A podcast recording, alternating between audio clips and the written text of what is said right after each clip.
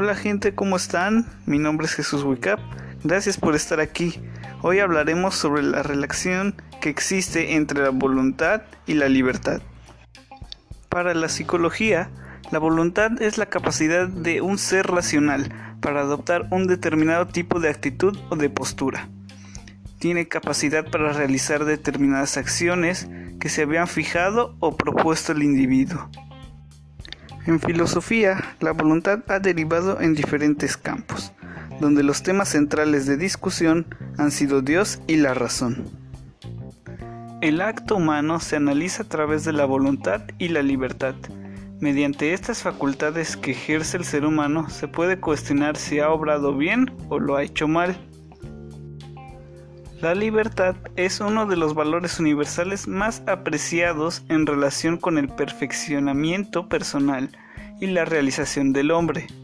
Sin la libertad perderíamos la oportunidad de encontrar el sentido de nuestra vida. Los valores son universales y no porque todo el mundo los acepte, los comprenda y los realice, sino porque cada valor señala un imperativo o un deber es un ideal que cualquier persona humanizada debe poder reconocer y desear su realización. El hombre tiene capacidad racional y de valoración sobre las cosas y mediante estos juicios le designa valor y al hablar del mundo que lo rodea, se refiere a él no solo con criterios lógicos o racionales, sino también metalógicos, que van más allá de la explicación racional. El ejercicio de la libertad se encuentra condicionado por el contexto, ya sea familiar o social.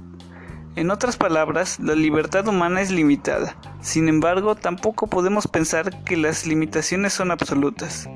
Si nuestras acciones fueran insuperables, no podríamos superar cambios en la vida individual y social. El ser humano, al ser un ente biológico, está en continua lucha de elección entre la satisfacción personal y el bienestar de sus congéneres. Formar la voluntad es un proceso que se realiza a lo largo de la vida, en un contexto de libertad. Aquellos que desean ser mejores personas en nuestra sociedad contemporánea, denominada neoliberalismo, enfrentan grandes obstáculos, principalmente porque deben hacer frente al modo de producción predominante y que influye en la producción material. Las formas de pensar en los individuos que integran esa sociedad y por lo tanto en las formas en que se relacionan las personas. Las características que permean en las conductas presentes en los individuos de la sociedad neoliberal son Número 1. La materialización implica reducir al individuo a un objeto, cosa u objeto, se le puede comprar y o desechar. La conciencia del valor de la persona ha sido reemplazado por la sociedad, valorando más a los individuos por el dinero que posee que por sus méritos. Número 2. El hedonismo, referente al placer y la búsqueda de sensaciones nuevas y excitantes, que, al terminar la sensación placentera, le prosigue la sensación de vacío existencial en la persona. La inmediatez. El individuo quiere obtener las cosas o logros de manera inmediata y sin esfuerzo. Se construye una actitud egoísta e incluso intolerante. 4. La sociedad de consumo. La idea de ser mejor persona se dirige a cualidades eternas que no implican facultades del intelecto, lo espiritual o lo cultural. Se persigue tener riqueza en lugar de prosperidad. Y número 5, la actitud social permisiva. Hablamos acerca de la interpretación errónea de la libertad y la indiferencia y falta de responsabilidad de los formadores.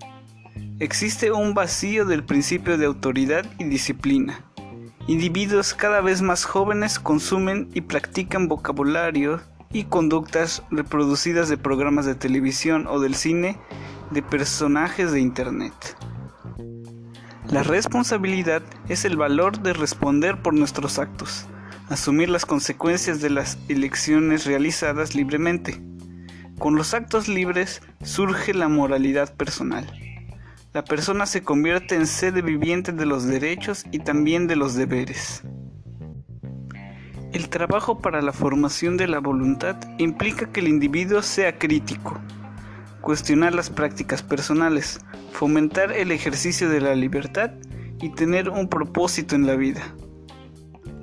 Dicha voluntad puede educarse considerando los elementos basados en la formación y paso del tiempo, pues se requiere de tiempo para poder desarrollar inteligencia y tomar decisiones asertivas en función de nuestras necesidades, también para poder discernir y tomar decisiones correctas.